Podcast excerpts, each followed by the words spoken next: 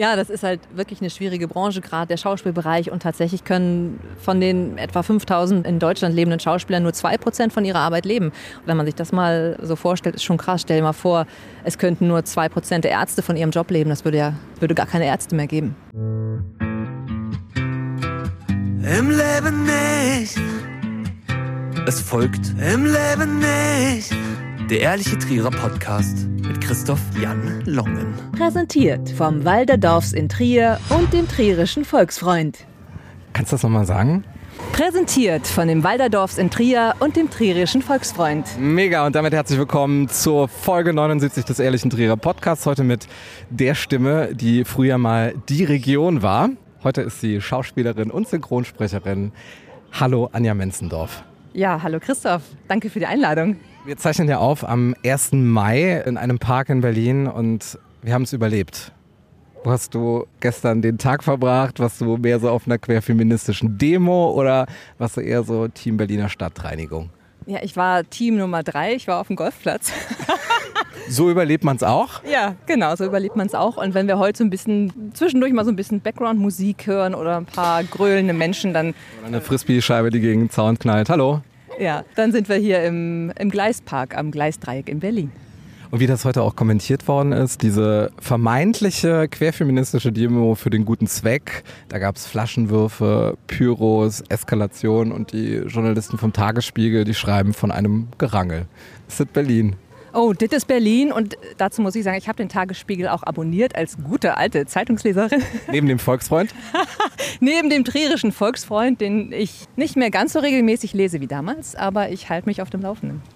Fakt ist ja, wir haben es beide überlebt, wahrscheinlich auch, weil wir nicht in einem Porsche Cayenne in Kreuzberg übernachtet haben. Und Hexennacht ist ja auch nicht mehr das, was mal war. Ne? Also früher hat sich ja jeder irgendwie eingedeckt mit Toilettenpapier, Rasierschaum und dann ist man dann um die Häuser gezogen, hat irgendwelche Türen beschmiert, irgendwas in den Auspuff gemacht. Ist ja heute gar nicht mehr so, ne? War das so in Trier? Das habe ich komplett nicht mitbekommen. Also in, in Trier auf jeden Fall und äh, ist aber mit Arbeit verbunden. Toilettenpapier ist ja jetzt auch eher so ein Gut, das man besonders wertschätzt. Aber es hat sich tatsächlich vieles verändert. Und du sagst, du hast diese Phase mit diesen Traditionen nicht miterlebt. Von wann bis wann warst du denn in Trier? Das ist ja schon richtig lange her mittlerweile. Das war von 2006, ab Anfang Oktober 2006 bis Sommer 2009. Also gefühlt 100 Jahre her, aber das ist, ja, hat sich viel getan in der Zwischenzeit. Wir haben uns kennengelernt bei Antenne West. War das auch tatsächlich der Grund gewesen, warum du nach Trier gekommen bist? Ja, ta tatsächlich. Antenne West, TV und Radio war der einzige Grund, warum ich gekommen bin. Vorher kannte ich Trier gar nicht, außer natürlich, man kannte den Namen, man wusste, okay, Trier, älteste Stadt Deutschlands. Aber ich habe damals in Hamburg gelebt, hatte gerade meine Schauspielausbildung beendet und dann kam wie durch Zufall so ein Angebot nach dem Motto, hast du Lust bei uns ein Praktikum zu machen? Ich dachte, was in Trier, was soll ich denn, was soll ich denn in Trier? Ich lebe doch ganz gern hier in Hamburg, aber das hieß, ja, drei Monate Praktikum bei einem Radio- und TV-Sender. Und da dachte ich, ja, kann ja nicht schaden. Also ich kann ja mal ein paar Leute kennenlernen, was Neues dazulernen, das schadet ja nie. Und dann habe ich erstmal einen kleinen Koffer gepackt, weil ich dachte, in drei Monaten bin ich zurück. Und dann überschlugen sich die Ereignisse und am Ende war ich drei Jahre da. Waren viele pinke Sachen dabei damals, ne? Ganz viele pinke Sachen habe ich eingepackt, das stimmt. Und wie wurde es dann, dass aus den drei Monaten dann plötzlich so viele Jahre wurden? Ähm, Wie war dann der Schritt von der Absicht, eigentlich äh, auf die Bühne zu gehen, dass du dann äh, auf Fernsehbildschirmen zu sehen warst und jeden Morgen im Radio? Ja, das ging alles wirklich ganz schnell. Wie gesagt, ich wollte eigentlich nur drei Monate Praktikum machen und war ab dem ersten Tag bei Antenne West TV und Radio direkt in der Morningshow. Und ich glaube, ab dem Ersten Tag. Ab ersten Tag, äh, ich hatte kaum Zeit, schon hieß es, geh hier da mal zu dem Rolf Vogel, dem Kollegen aus der Morning Show, geh da mal dazu, setz dich mal dazu und dreht mal ein bisschen mit. So nach dem Motto, dachte ich, äh, okay, äh, mache ich doch mal. und ich glaube, ab Woche zwei habe ich dann das Abendregionalmagazin im Fernsehen moderiert und dann ging es wirklich ganz schnell. Dann hieß es auch plötzlich, ach Mensch, willst du nicht hier ein Volontariat machen? Und ich dachte, ach, ich war ziemlich blauäugig damals, glaube ich. Ich wusste noch nicht mal, was ist denn ein Volontariat. Heutzutage weiß ich natürlich, dass es gar nicht so einfach ist, so ein Volo, wie man sagt, zu bekommen. Das ist die Zuhörer und Hörerinnen wissen das wahrscheinlich, aber es ist eine journalistische ähm, Ausbildung. Ne? Nach einem akademischen Studium oder nach einer Ausbildung kann man das noch oben draufsetzen im Printbereich oder im Medienbereich, um sich dann weiterzubilden und eben Redakteur und Moderator zu werden. Und da habe ich dann angenommen, weil ich dachte, naja, ich kann es ja anfangen, wenn irgendwas anderes meinen Weg kreuzt und ich doch wieder nach Hamburg äh, verschlagen werde, dann, oder wenn mich irgendwas anderes nach Hamburg verschlägt, dann kann ich ja wieder nach Hamburg gehen. Dann begann ich mein Volontariat, was ich glaube anderthalb oder zwei Jahre dauern sollte. Und ich habe das Gesundheitsmagazin dann moderiert. Ich habe viele kulturelle Berichte gedreht und vertont und, und geschnitten. Ich war dann ja auch Videojournalist, also VJ sozusagen. Hättest du auch nicht gedacht vorher, ne? Auch, hätte ich auch nicht gedacht. Und das ist natürlich der Vorteil an so einem zwar recht kleinen Regionalsender im Vergleich zu einem ganz, ganz großen Sender. Man muss ganz viel, ganz schnell machen. Aber man darf eben auch ganz viel ganz schnell machen. Also wie gesagt, ab dem ersten Tag in der Morning Show, dann das Abendmagazin moderiert. Und sicher war da auch viel Learning by Doing. Und ich habe bestimmt auch ein paar Anfängerfehler gemacht. Aber das war in so einem sehr wohlwollenden Rahmen, ja, dass es viel Spaß gemacht hat.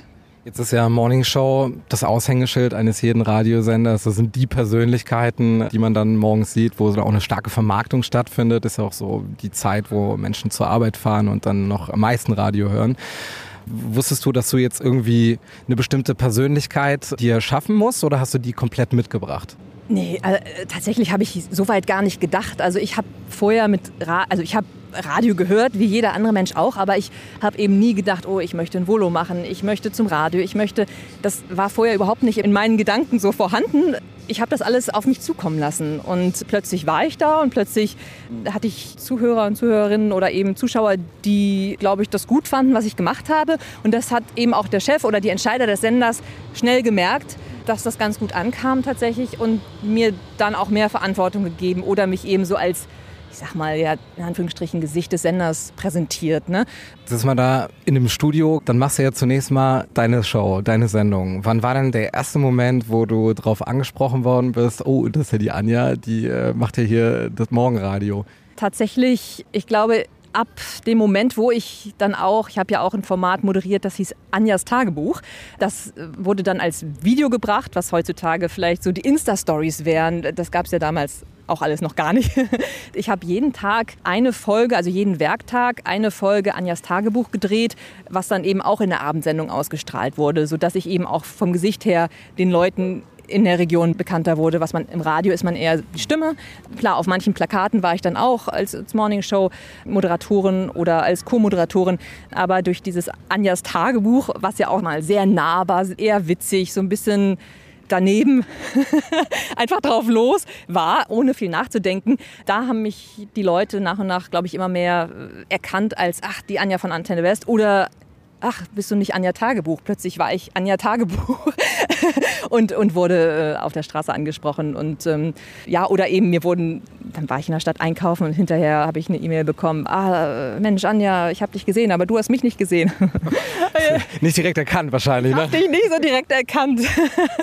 nee, aber ich habe äh, ja, viele nette Zuschriften bekommen und das hat auch großen Spaß gemacht, auch wenn 100 Folgen natürlich auch eine Herausforderung ist. Manchmal hat man Ideen, zu welchem Thema drehe ich denn heute? Also es war mir alles freigestellt im Grunde. Ich konnte alles, so bis zu drei bis fünf Minuten etwa, also schon ein bisschen länger als eine Insta-Story, aber ähm, ja, ich konnte jedes Thema behandeln, was mir gerade Spaß gemacht hat. Oder was weiß ich, Tag der Milch, da habe ich Milch verkostet und geraten, also eigentlich völlig platt, wie viel Fett die, die jetzt hat. Ne? So, oder Tag des Schlafes, da habe ich Schlafpositionen nicht ausprobiert, aber äh, mit einem Schlafforscher gesprochen. Oder also ganz viele unterschiedliche Dinge habe ich da gemacht. Und das war eben auch der Vorteil, ob in Anjas Tagebuch oder eben in meiner eigenen Sendung. Ich konnte im Grunde auch einladen, wen ich wollte. Und das war toll. Also ich konnte, ich habe mich natürlich schon aufgrund meiner Schauspielausbildung und aufgrund meiner Leidenschaft für Theater interessiert. Ich habe über das Theater Trier berichtet. Ich habe da Künstler interviewt, Schauspieler. Ich habe gesagt, dann komm doch mal in meine Sendung und wir sprechen noch mal. Oder da ich auch das Gesundheitsmagazin moderiert habe, das ist auch ein Bereich, der mich interessiert. Medizin und Gesundheit. Konnte ich da eben auch gucken, was interessiert mich oder welche Gäste könnten spannend sein und einen Mehrwert natürlich auch für die Leute da draußen haben. Wie lange ging denn so ein Tag damals? 524 Stunden, glaube ich. Also. Wann hast du, wann hast du Sendebeginn gehabt? Ähm, am Anfang war es wirklich so, ich glaube um 5 Uhr im Sender, um 6 ging die Sendung los bis 9 oder um 10. Danach war dann Redaktionskonferenz, da wurde besprochen, was drehen wir heute, wer fährt wohin. Also der Sender bestand ja zum Glück nicht nur aus mir, sondern ich hatte ja ganz viele tolle Redaktionskollegen, die auch gedreht haben. Manche waren mehr hinter der Kamera, die auch wollten gar nicht moderieren. Ähm, mir ist das einfach so. Die braucht man auch. Ja, die braucht man auch und die haben ähm, mir da auch sehr viel geholfen. Wenn ich jetzt vor der Kamera natürlich wen interviewen musste, musste ich mich dabei dann nicht selber filmen, sondern die haben das übernommen. Oder wenn ich dann schon ein anderes Vorgespräch hatte, dann haben die schon mal den Bericht weitergeschnitten oder mir den Text für die Vertonung geschrieben, sodass das schon eine Arbeitsteilung war. Und abends habe ich dann ja auch noch die Abendsendung voraufgezeichnet, die dann lief. Und nach einiger Zeit war aber auch klar, dass ich dann die Morning Show nicht mehr mitmache, weil das dann einfach zu viel wurde natürlich. Und dann habe ich mich auf die anderen Sachen konzentriert, auf die mehr im Fernsehbereich. Aber es gab auch die Zeit, wo du nicht mit Rolf Vogel, sondern mit dem Knallinger, mit Jochen Kneifeld moderiert hast. Äh, wie war das für dich? Äh, das war toll, das war aber tatsächlich nachdem ich mit Rolf äh, moderiert habe. Der Heiner Knallinger, also Jochen Kneifeld, der kam ja erst später. Der hat wirklich dafür gesorgt, dass ich nach dem Volontariat noch geblieben bin. Weil so nach wie lange ich dann wieder in die Morning Show zurückgenommen? Dann tatsächlich, als dann mein Volo langsam zu Ende ging und ich wusste, okay, wie geht's denn jetzt weiter? Bleibe ich beim Sender oder habe ich hier noch spannende Entwicklungsmöglichkeiten, sage ich jetzt mal so, ne? wie, wie sich das so schön sagt. Ähm, dann dachte ich, na, wie geht es denn überhaupt weiter? Und dann äh, hieß es, der Knallinger kommt. Und hm, okay, äh, was will der denn hier? und ja, der Heiner Knallinger kam dann fest zu uns an den Sender hat die Morningshow übernommen und hat gesagt, doch Anja, ich möchte gern, dass du bleibst, weil ich habe viele tolle Ideen für dich, mit uns, mit dem Sender, äh, neue Formate oder andere Formate oder den Sender so ein bisschen anders aufstellen. Und dann dachte ich, ja, klar, warum nicht? Dann Mensch, bleibe ich noch. Und das war wirklich eine tolle Zeit auch. Also das ging dann eben quasi neu gelauncht weiter ähm, mit dem Heiner, Heiner Knallinger und er war ich dann wieder eine Zeit als Morning Show Team. Wir haben auch Sketche für die Kamera gedreht und er hat ja ganz viel Comedy-Erfahrung, was super war, weil ich das liebe. Sketch Hast du von ihm auch was gelernt so? Ja. ähm, nein. Oder war das alles schon vorher da, Anja? Äh, wir hatten auf jeden Fall also viele tolle Sachen zusammen gedreht und äh Anja, Sprache ist äh, dein Thema wenn du eine Morningshow hattest oder jetzt generell äh, einen Auftritt auf der Bühne oder etwas einsprichst vor der Kamera, was machst, wärmst du dich da noch auf oder ist das bei dir schon so, dass du direkt voll präsent bist? Tatsächlich kommt es ganz auf das Genre an oder auf das Department, was ich da gerade bediene. Also für das Radio habe ich mich nicht mehr aufgewärmt, dafür muss ich mich nicht aufwärmen. Da ist ja eh die, wie sagt man, ganz naturalistische Sprache gefragt, die direkte Ansprache mit dem Hörer oder der Hörerin. Ähm, aber für, wenn ich jetzt heutzutage synchron mache oder auf der Bühne was mache, dann äh, wärme ich mich schon, schon noch äh, auf. Ja. Wir werden auch gerade Sprechübungen gemacht. Im Hintergrund. Erste Frage aus der Region, äh, von der im Leben nicht Familie, kommt jetzt von Kai. Kommst du gebürtig aus Trier? Nein, komme ich nicht. Ich komme äh, gebürtig aus Niedersachsen so zwischen Hildesheim und Göttingen aus dem Leinetal und da bin ich geboren und aufgewachsen. Und es ist tatsächlich jetzt auch mal so, dass sich Menschen noch erinnern. Eine offizielle Umfrage, eine kleine Mediaanalyse auf dem äh, Instagram-Kanal von dem Leben nicht brachte zutage, dass heute noch 76 Prozent früher Antenne West gehört oder gesehen haben. 12 Prozent bewusst nicht und 12 Prozent waren entweder zu jung oder zu alt. Verfolgst du das heute noch, was in Trier medial los ist, oder ist das mittlerweile eher hinter dir? Medial verfolge ich Trier schon noch in dem Sinne, dass ich gucke, was machen denn meine alten Kollegen und alten Bekannten und Freunde, die ich natürlich in den Medien, im Sender kennengelernt habe, weil du hast ja auch schon gesagt, der Tag hatte irre viele Stunden, beziehungsweise ich habe das gesagt, nachdem du mich gefragt hast. Fast alle unserer Kollegen aus der Redaktion kamen gar nicht aus Trier, sondern kamen nur für den Sender nach Trier. Das heißt, wir waren so eine Schicksalsgemeinschaft ist so ein bisschen falsch gesagt, aber wir waren alle neu, wir wussten alle nicht, wie geht's weiter, wo geht's hin, äh, was ist hier los und so war das. Antenne Westeny quasi. Antenne Westeny waren wir. Ähm, so war das eine sehr prägende Zeit und ich habe mit vielen dieser Kollegen, äh, die ich im Sender kennengelernt habe oder auch die Menschen, die ich außerhalb des Senders kennengelernt habe oder mit denen ich gearbeitet habe, immer noch ein sehr guten Kontakt tatsächlich, weil wir uns gut angefreundet haben oder immer noch interessiert aneinander sind, auch nach so vielen Jahren und sozusagen am Leben des anderen immer noch teilhaben, über die unterschiedlichsten Wege äh, natürlich. Und so verfolge ich indirekt, was in Trier los ist, über diejenigen, die da vielleicht noch wohnen. Manche sind da geblieben, manche sind wieder weggezogen. Und äh, tatsächlich habe ich noch eine ganz besondere Verbindung zu Trier, weil, und das ist jetzt der Fun Fact speziell für den Trierer Podcast, weil ich mit einem gebürtigen Trierer verheiratet bin mittlerweile. Und das wäre ja zu einfach, natürlich haben wir uns nicht in Trier kennengelernt. Das war auch kein Auswahlkriterium. Nein, ganz und gar nicht. Wir haben uns natürlich in Berlin, äh, also auch nicht natürlich, aber wir haben uns in Berlin kennengelernt. Und ähm, als ich dann erfahren habe, dass er in, in Trier geboren und bis zu seiner Jugend Jetzt bin aufgewachsen ich auf die Reaktion gespannt. da habe ich gleich Reise ausgenommen. Nein, ich ähm, dachte, ist ja verrückt, weil Trier ist eben eine Stadt, da kommt man nicht aus Versehen mal vorbei, da kommt man nicht aus Versehen her. Also klar, man kann nichts dazu, wo man geboren ist, aber man trifft immer Leute mal aus Hamburg, aus Berlin, aus München, aber wer kommt aus Trier? Ne? Also äh, da muss man ganz bewusst hinfahren und wenn man jemanden aus Trier mal kennenlernt, das ist schon äh, was Besonderes. Und das äh, ist natürlich auch das Gute, wenn wir mal, er hat noch ein paar Verwandte, die da wohnen, wenn wir mal seine Verwandten äh, besuchen, ist das eben nicht nur seine Stadt, also wir fahren eben nicht nur in seine Heimatstadt, sondern es ist ja auch meine Stadt, weil eine Stadt, in der ich drei Jahre gelebt habe und ganz viel erlebt habe und, und Leute kennengelernt habe, so dass es eben auch ja, ich auch immer Leute habe, die ich da noch treffen kann und so dass es immer, immer noch eine Verbindung da ist.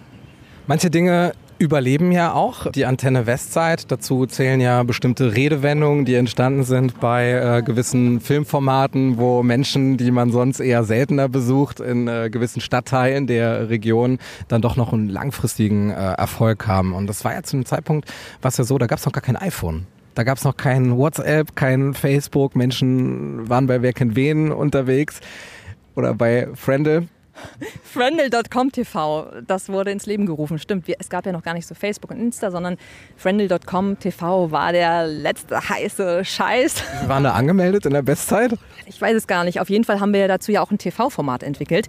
Und das war dann wirklich, Antenne West ist live rausgegangen. Das war ja so verrückt, weil Riskant auch, ne? richtig riskant. Also voraufgezeichnete Sachen, klar zeichnet man vorher auf, dann werden die gesendet, alles ist gut. Aber dass ein Sender, vor allem so ein recht kleiner Sender, die großen Sender sind ja alle live, Tagesschau und alles, ja, aber dass so ein kleiner Sender wirklich eins zu eins live rausgeht, das war ganz verrückt und ganz neu und da haben wir diese Friendle.com Live-Sendung gemacht. Das heißt, wir hatten äh, eine Viertelstunde Live-Show, die habe ich moderiert und der, der Showprakti, Sebastian damals. Und das heißt, diese 15 Minuten, die waren auch zu füllen. Das heißt, wenn ich Worum gerade ging's denn da? nicht äh, über alles. über wir haben mit der Community kommuniziert, wir hatten Höreranrufe, wir hatten Zuschriften oder eben auch da konnte ich mir dann eben Gäste einladen. Äh, dann eben nicht, nicht mehr in Anjas Tagebuch. Das war ja nach 100 Folgen, haben wir gesagt, 100 Folgen ist ein, eine gute Zahl. Damit ist jetzt Schluss. Sodass ich dann bei friendle.com TV damit weitergemacht habe. Und da konnten wir eben auch, ja, das war so ein bisschen fancy und, und lockerer und witziger. Das heißt, da waren wir ein bisschen freier in der ganzen thematischen Auswahl und da haben wir eine Viertelstunde gefüllt und nach diesen 15 Minuten kam dann Regio Aktuell, das war unser Nachrichtenmagazin sozusagen. Auf der einen Seite so das eher ausgeflippte Friendle-Format und dann seriös die Nachrichten. Ist das nicht manchmal ein bisschen schwierig, so diesen Übergang zu finden? Die Nachrichten habe ich dann ja nicht moderiert. Ne? Also das wäre dann wirklich ein bisschen sehr schräg, wenn ich von Friendle, hey Leute, was geht, zu schönen guten Abend, meine Damen und Herren. Das hat dann die Kollegin Anne, Funktioniert beides. Anne. das hat dann äh, die Kollegin Anne Kuliberda äh, übernommen. Die hat dann eine Viertelstunde eher seriösere Themen oder den Bürgermeister eingeladen oder so. Ne? Und nach dieser Viertelstunde waren wir wieder dran, sodass wir jede Viertelstunde gewechselt haben für, ich glaube, eine Stunde war das insgesamt. Was aber eben auch nicht so einfach ist, wenn man gerade kein Thema hat oder die Gäste abspringen. Weil was ist, wenn jemand doch noch sagt, oh, du, ich bin krank oder ich, geht, passt gerade gar nicht. Weil wir saßen so ein bisschen auf heißen Kohlen und mussten natürlich die Sendung füllen. Was ist, wenn die dann absagen oder irgendwas passiert? Und äh, das war aber auch eine gute Schule, dass wir in dieser Live-Sendung doch irgendwie weiter bestehen konnten. Hattest du Pannenmoderation für den Fall, dass jetzt äh, alles zusammenklappt und du so mit ohne Gäste dastehst, dass du da immer so eine Rückfalloption hast, äh, wo du ein bisschen was erzählen kannst über die Viertelstunde? Eine gute Idee eigentlich. Darüber haben wir uns damals überhaupt keine Gedanken gemacht.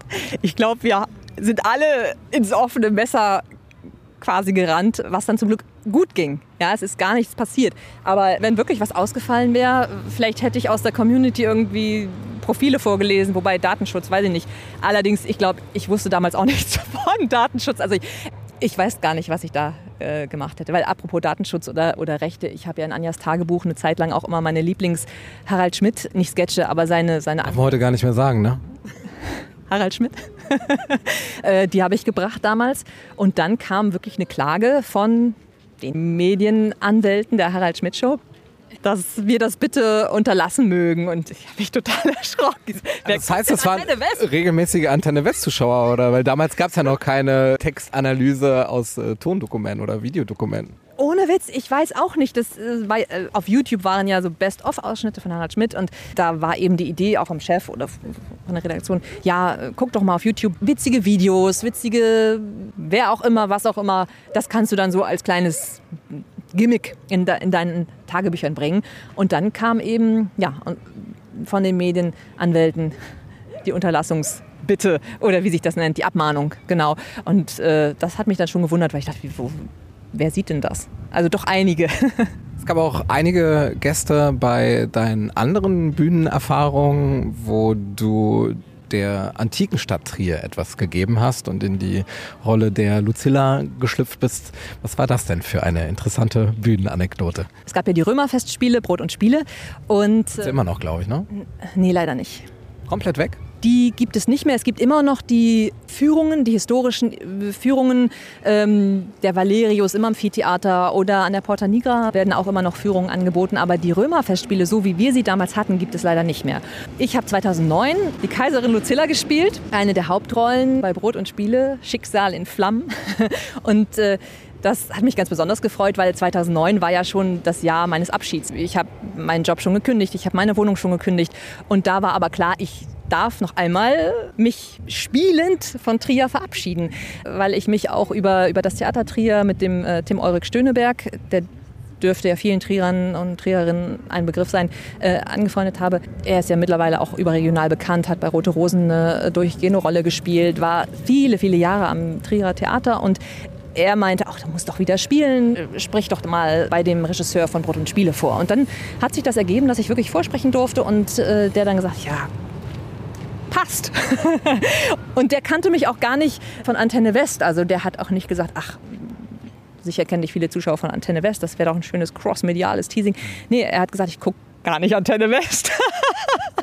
Äh, und ich nehme dich aber so, weil ich mag, was du tust. So. Und dann habe ich 2009 Brot und Spiele gespielt und danach habe ich dann Trier verlassen. Aber das ist doch eine schöne Klammer an sich. Also bis gewissermaßen von der Bühnenausbildung nach Trier gekommen und dann mit einem Bühnenauftritt abgeschlossen, das Trierer Kapitel.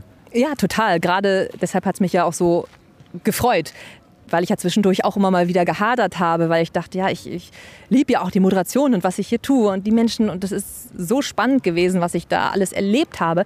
Aber natürlich hat mir auch die, die Schauspielerei gefehlt, weshalb ich ja ursprünglich Schauspielerin werden wollte. Und dass es dann dazu kam, dass ich äh, spielen konnte, das war wirklich toll. Ich hatte zwischendurch auch noch beim Theater Trier, bei dem damaligen Intendanten Gerhard Weber vorsprechen dürfen für einen Gastauftritt. Aber das ging sich dann auch gar nicht aus mit meinen Arbeitszeiten bei Antenne West. Die hätten mich freistellen müssen und so weiter. Und das hat dann leider nicht geklappt. Und ähm, ja, dementsprechend umso schöner. Ich wusste natürlich einerseits traurig, jetzt gehe ich und mal sehen, was kommt, weil ich wusste gar nicht, was kommt. Ich bin wirklich ins kalte Wasser ich hatte ja nichts Neues. Ich habe einfach gesagt, so jetzt ist dieser Schritt für mich gut. War das Becken eigentlich leer gewesen, ne? Das Becken war leer. Wo ist das kalte Wasser? Äh, und ähm, Neustart auf Zero und dann ging es weiter. Du hast Trier verlassen, wo ging es dann hin? Ja, meine Idee war ja, äh, äh jetzt versuche ich mal Berlin weil ich wusste, Berlin ist ja eine Medienstadt, auch, auch gerade für den Synchronmarkt äh, die wichtigste Stadt mittlerweile. Früher war es auch München, aber das hat sich mittlerweile nach Berlin verlagert. Und da dachte ich, ja, ich habe jetzt so viel auch Mikrofonerfahrung. Ich möchte mich auch da gerne mal ausprobieren und hatte da schon vor, ich gucke mal, was in Berlin so gehen könnte. Und während ich aber so meine Sachen schon in Trier gepackt habe, Möbel gepackt, bald ging es weg, ich wusste noch gar nicht, wohin es ging, aber es, ich wusste, es wird weggehen, äh, wurde ich von Radio FFN in Hannover angerufen. Mhm. Da dachte ich, das ist ja irre. Äh, und die fragten mich, ja, wir haben gehört, äh, du verlässt Trier. Also irgendwie hört keiner Antenne West, aber jeder kennt dich. das war so verrückt, weil ich dachte, das gibt es gar nicht. Diese Zufälle, die natürlich am Ende keine Zufälle sind. Ne? Irgendwie passiert ja alles vielleicht wie es passieren muss, wie das Schicksal es so möchte. Und ähm, Radio FFN hat eben davon gehört, ähm, dass ich äh, da aufhöre und ob ich denn nicht Lust hätte, mich mal bei Ihnen vorzustellen, weil die suchen eine neue Moderatorin. Und ich wollte eigentlich nicht wieder zurück nach Hannover. Also Hannover, in Hannover sitzt Radio FFN. Äh, das ist ja auch die Großregion, wo ich eben aufgewachsen mhm. bin. Aber erstmal ist Radio FFN ein wahnsinnig toller Sender. Ich bin damit aufgewachsen, weil ich den auch als Kind immer gehört habe. Also da war auch so eine ja, Art emotionale Bindung zu dem Sender. Auch ich glaube, der drittgrößte Privatsender, ich weiß nicht, war damals so, wahrscheinlich immer noch, der mir immer schon sehr gut gefallen hat. Und da dachte ich, oh, wenn du jetzt von FFN die Möglichkeit bekommst, da zu arbeiten, dann musst du das machen. So und ähm, da äh, hat mich dann die Programmchefin eingeladen zum Vorstellungsgespräch. Ich habe das gemacht, hab, ich wollte gerade sagen, habe die Rolle gekriegt. Ich habe den, war keine Rolle, war äh, der Job der Moderatorin. Ja, es war ein tolles Team, tolle Kollegen. Ich habe da dann ein Jahr lang die Abendsendung moderiert als feste Schicht. Abendsendung heißt? Die war live von 19 bis 0 Uhr. Aber ich hatte natürlich meinen 8-Stunden-Tag. Ich war da auch als Festangestellte Redakteurin und Moderatorin und war dann um, weiß nicht, halb vier, Viertel vor vier im Sender, habe mich vorbereitet, mit den Kollegen äh, mich ausgetauscht, was könnte ich in der Sendung machen, was liegt an, welche Benchmarks stehen denn sowieso an. Also Benchmark ist sozusagen eine feste Größe innerhalb einer Sendung. Was weiß ich, dass um 10 nach 7 immer der Sketch kommt. Oder wir hatten damals die Comedy Günther der Treckerfahrer. Das, um die und die Uhrzeit kommt immer Günther der Treckerfahrer zum Beispiel. Das ist eine Benchmark, die sich immer wieder regelmäßig wiederholt. So, und dann begann mein Arbeitstag, um 19 Uhr meine Sendung bis um 0 Uhr und dann kam die Ablöse von 0 bis 5 die Nachtschicht. Und ich habe vertretungsweise auch äh, die Morning Show mit dem Morgenman Frankie moderiert, äh, wenn mal der reguläre Sidekick krank war, die andere Kollegin. Wenn die, oder, oder im Urlaub war, ne? wenn die sagte, ich habe jetzt dann und dann Urlaub. Und dann äh, habe ich mit dem Frankie moderiert. Gibt es Dinge, die du bei Antenne West ausprobiert hast, die auch bei FFN funktioniert haben? Hm, gute Frage. Nicht wirklich, äh, wo ich sage konkret, ich habe was ausprobiert, das mache ich jetzt hier, das läuft genauso gut, sondern ich glaube, diese große Live-Erfahrung bei Antenne West hat mir sehr viel mitgegeben, gerade wenn es um ja, spontane Sendungsänderungen ging, die so nicht vorherzusehen waren. Weil ich plane normalerweise meine Sendung oder ich schreibe mir Stichworte, sodass ich immer weiß, alles klar, bis um 0 Uhr habe ich meine Sendung grob durchgeplant. Es kann immer mal sich was verschieben oder was auch immer, Kleinig ganz Kleinigkeiten. Aber wenn dann wirklich was passiert da draußen, was die Welt wissen muss. Also ich äh, nenne das immer meine Katastrophensendung. Ich habe schon meine Sendung äh, begonnen. Es war, glaube ich, 2040 oder so. Ich weiß das noch, weil dann rief die Programmchefin an und auch der Morgenman rief an und meinte, du hast es schon äh, gehört oder pass auf, äh, der, der Robert Enke, der ehemalige Torhüter von Hannover 96, soll sich das Leben genommen haben. Boah, dachte ich, was? Äh, und was nun? Ja, und ganz klar, wir sind ein Sender in Hannover, der aber für ganz Niedersachsen sendet. Und das ist ja ein Thema, was viele Leute angeht. Äh, die Fußballfans oder die irgendwie damit verbunden sind. Ah, dann passen die Musikstücke auch nicht mehr, ne? Also wenn dann gewisse Dinge auf der Tonspur sind oder Comedy-Inhalte mit dem Treckerfahrer würde jetzt tatsächlich auch nicht mehr funktionieren. Und dann äh, war die Vorgabe von der Programmchefin, was natürlich nur mehr als verständlich ist, kick deine ganze Sendung, alle deine Vorbereitung, völlig wurscht, was du gemacht hast. Ab jetzt ähm, geht es nur noch um das Thema. Wir schicken äh, unsere Newsreporter raus zu der Unfallstelle, also zu, der, zu den Bahngleisen, wo das wohl passiert sein sollte schmeiß Musik raus, die in irgendeiner Art und Weise mit ähm, Zügen, Unfällen, Selbstmord äh, zu tun haben könnte, weil der Robert Enke hat sich vor einen Zug geschmissen damals. Das heißt, ähm, normalerweise darf man auf gar keinen Fall im Musikplan rum pushen. Ne? Also das, was ganz früher äh, die Moderatoren gemacht haben, ich bringe Platten mit und sorge für die Musikauswahl, das ist nicht meine Verantwortung. Das macht ja die Musikredaktion und das ist ganz strikt, äh, gilt die Anweisung, weil es ist auch marktforschungsmäßig alles festgelegt, welche Musik wann am besten kommt. Das heißt, auf gar keinen Fall im Musikplan Änderungen vornehmen. Aber in diesem Fall, in diesem speziellen Fall, unbedingt war da die Ansage, schmeiß alles raus, was irgendwie nicht passen könnte. Natürlich Comedy raus, alle anderen Moderationen raus. Und wir waren ja auch ein Unterhaltungssender. Also wir waren ja kein fester News-Sender. Das heißt, ich war gewohnt, eher in unterhaltsamer Art und Weise zu moderieren. Und plötzlich hast du einen Brennpunkt. Ja, plötzlich äh, hat, hatte ich da den Brennpunkt und war aber eben auch zum Glück durch meine Trierer Erfahrung, wo ich auch seriöse Sachen moderieren durfte, darin geschult oder auch erfahren, dass ich auch in so einer Live-Situation dann funktionieren kann und gerade in solchen Sachen nicht mit einem Gag äh, irgendeine falsche Formulierung noch retten kann, was ja sonst möglich wäre oder bei friendly.com TV oder in anderen Sendungen. Das ist dann verzeihlich auch verzeihlich. Aber in solchen Fällen sollte man hochkonzentriert sein. Und dann äh, kam zwischendurch immer ein Newsreporter, der draußen war, der kam dann wieder rein in den Sender. Mit dem habe ich kleine Talks gemacht, wie, der, wie die aktuelle Situation ist, wie die Lage ist, wie die Berichterstattung gerade läuft. Und es riefen Hörer an, es riefen verzweifelte Hörer an, die davon das natürlich auch durch uns dann äh, gehört haben und äh, haben um Informationen gebeten. Und äh, man darf ja auf gar keinen Fall in solchen Situationen irgendwas Falsches rausgeben, sagen, vermuten.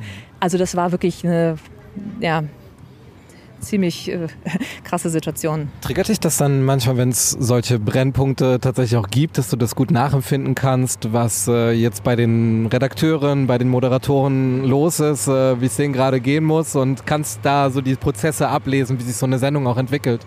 Das Trier zum Beispiel auch ein Beispiel, dass es da jetzt auch schon einige Male äh, dann eben den Schritt in die bundesweite Berichterstattung geschafft hat. Ja, das äh, ging natürlich auch an mir nicht vorbei, was da immer in Trier los war mit Amokfahrer und so weiter.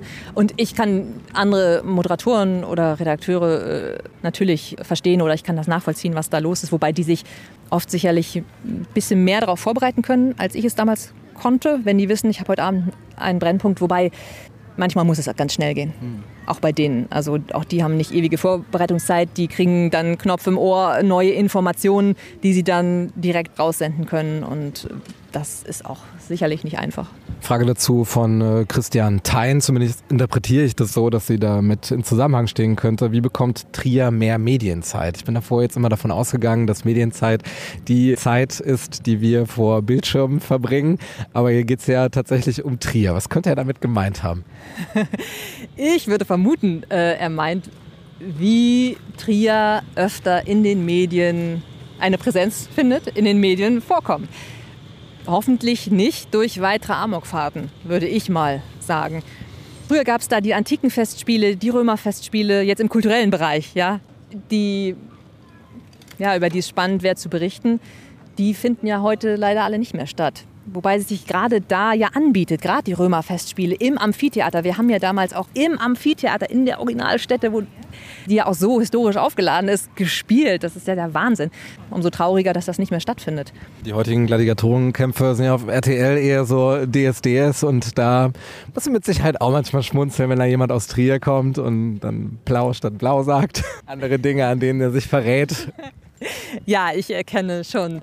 Äh meistens die Menschen, die aus Trier oder aus der Region Trier kommen. Da vermute ich schon, na, der könnte daher kommen, ja. Die beste Vorbereitung für das Quickfire im Ehrlichen Trierer Podcast, Anja. Das bedeutet für dich 16 kleine Aufsager, die es äh, zu sprechen gilt. Bist du bereit? Das sehen wir, ja. Deine drei Lieblingswörter auf Trierisch.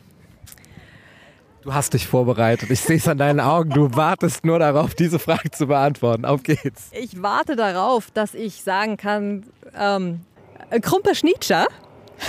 darauf habe ich mich sehr gefreut, dass ich äh, dieses Wort äh, mag ich wirklich sehr. Ähm, Flieten, die esse ich sehr gern.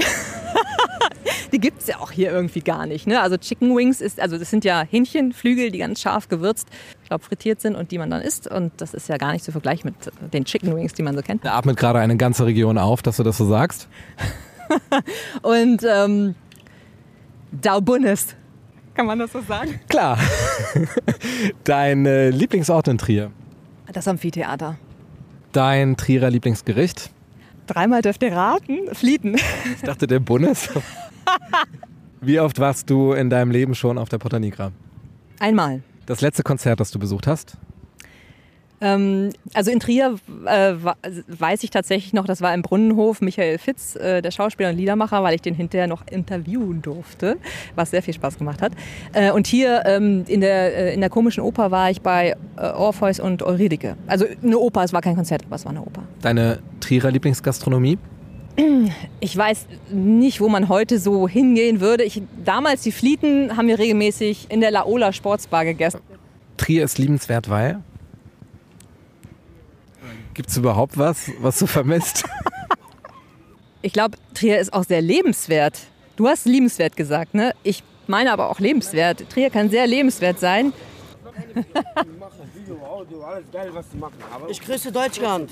Hundesöhne. Trier Ja, Berlin ist auch liebenswert. Tri, äh, Ber- Berlin ist total liebenswert. Trier kann sehr lebenswert sein, weil es eine sehr, sehr schöne Altstadt hat. Ein ganz tolles Umland. Luxemburg in der Nähe, auch Frankreich in der Nähe, also auch für kleine Ausflüge ganz toll. Und für die, die Wein mögen natürlich, ist eine wahnsinnig gute Weinregion. Ich bin ja nicht so der Weintrinker. Wie oft ertappst du dich beim Selbstgespräche führen und was hast du das letzte Mal gesagt? Boah, wahrscheinlich merke ich gar nicht, wenn ich mit mir selber rede. Ich weiß gar nicht, was ich das letzte Mal gesagt habe. Dazu Frage von Thomas Christ. Äh, Fällst du manchmal im Alltag in eine deiner Rollen zurück und reagierst dementsprechend? Dass ich so an der Supermarktkasse oder beim Bäcker in meiner Rolle sozusagen Brötchen bestelle. Nee, das, das tue ich nicht. Aber die Frage ist tatsächlich gut, weil es gibt ja auch viele Schauspieler, die Method Acting machen. Das heißt, die ist das? Method Acting ist eine Technik, mit der man sich auf eine Rolle vorbereitet und die so wahrhaftig, also man geht so sehr in sein Innerstes und lebt diese Figur, dass viele Schauspieler, die sich so vorbereiten, auch in ihrem Alltag in dieser Rolle so weiterleben oder bis zum Dreh oder zwischen dem Dreh immer in dieser Rolle leben. Also ob sie jetzt draußen sind oder unterwegs oder was weiß ich, Lady Gaga hat für den House of Gucci Film neun Monate in einem Akzent gesprochen oder Marlon Brando war ja damals auch ein großer Pionier dieser Technik, Method Acting und, und die könnten tatsächlich auch an der Supermarktkasse in ihrer Rolle dastehen. Das ist ja wie äh, Familienaufstellung, bis jemand sagt, dass vorbei ist, ne? Ganz genau. So kann das, so kann das sein. Deshalb, äh, ich, ich arbeite nicht mit Method. Es gibt auch andere Arten. Äh, Ich glaube, das Wichtigste ist, die richtige Technik zu finden, die gut zu einem passt und mit der man die Ziele erreicht, die, die man möchte. Sehr generische Frage von Rayman. Wie kommt man zur Schauspielerei? Gibt es da vielleicht so drei Schritte?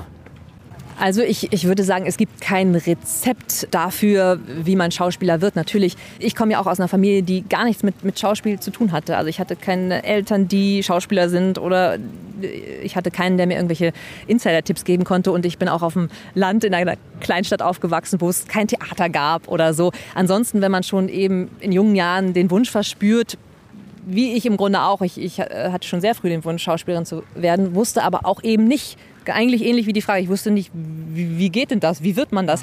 Und wenn man zum Beispiel in Berlin oder in einer größeren Stadt wohnt, wo es Theater, Opern und so weiter gibt oder eben wo Kinder- und Jugendcastings stattfinden oder wo man als äh, jugendlicher Statist am, oder Statistin an der Deutschen Oper mitperformen kann oder so, das sind ja tolle Schritte, die man schon starten kann, wenn man eben in jungen Jahren schon merkt, ich habe irgendwie Lust auf Bühne und dann möchte ich mich mal ausprobieren. Da gibt es heutzutage eh auch übers Internet und über Online-Castings. Gibt viele Wege, wie man diesen Weg angehen kann und im besten Fall dann auch noch eine Schauspielausbildung. Da ich ja eben nicht diese anderen Möglichkeiten hatte, die ich gerade genannt habe, bin ich wirklich ganz normal zur, äh, auf eine Schauspielschule gegangen, habe da den Abschluss gemacht und dann ging natürlich, abgesehen von der Trierer Zeit, da war ich dann ja auch erstmal ziemlich beschäftigt und konnte nicht spontan zu, zu Castings gehen und dann geht das Bewerben los. Man wendet sich, äh, ja, je nachdem, willst du auf die Bühne, willst du vor die Kamera, sind ganz unterschiedliche Art und Weisen der Bewerbung, an wen du dich wendest. Das sind ganz unterschiedliche Bereiche. Auch Synchron ist komplett anders. Also, und der, die ganze Synchronbranche, das ist ein ganz komplett anderes Feld. Gab es da so Figuren, die dich begeistert haben, dass du so werden wolltest wie die? Nee, keine konkrete äh, Figur, wo ich sage, oh, so möchte ich sein. Nee, das, das habe ich nicht gedacht. Auch nicht Harald Schmidt? Ja, weil ich groß bin, werde ich Harald Schmidt. Nein, nee, nee, das, äh, ich hatte in dieser Hinsicht keine Vorbilder. Ähm, es war eher grundsätzlich mein Wunsch, äh, auf die Bühne oder vor die Kamera oder Schauspielerin zu werden, hat sich nach und nach ergeben. Als ich Stücke gesehen habe, die mich so umgeworfen haben oder ähm, berührt haben, ich dachte, das möchte ich auch. Und eben nicht nur als Zuschauer erleben, sondern als Teil der Schauspieler. Und welche drei Bücher findest du auf dieser Lebensreise ganz besonders inspirierend? Aktuell äh, würde ich sagen, also die haben mich nicht auf meinem Weg begleitet, weil die so aktuell Das reicht, sind. wenn die bei Amazon im Warenkorb liegen. Also die habe ich nicht schon vor Jahren gelesen und die haben mich jetzt nicht auf meinem Weg begleitet, sondern die, äh, ich lese alles gerne von Dörte Hansen. Also die zähle ich jetzt mal als ein Buch. Die hat äh, Mittagsstunde Altes Land und zur See geschrieben. Ich liebe diese Autorin. Sie schreibt so toll, dass ich alles von ihr verschlingen kann und äh, jedes Buch blind kaufe.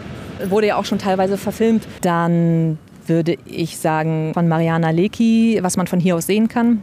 Sie hat auch einen ganz tollen Schreibstil, den ich äh, gerne mag. Was denn? Oder heißt das Buch so?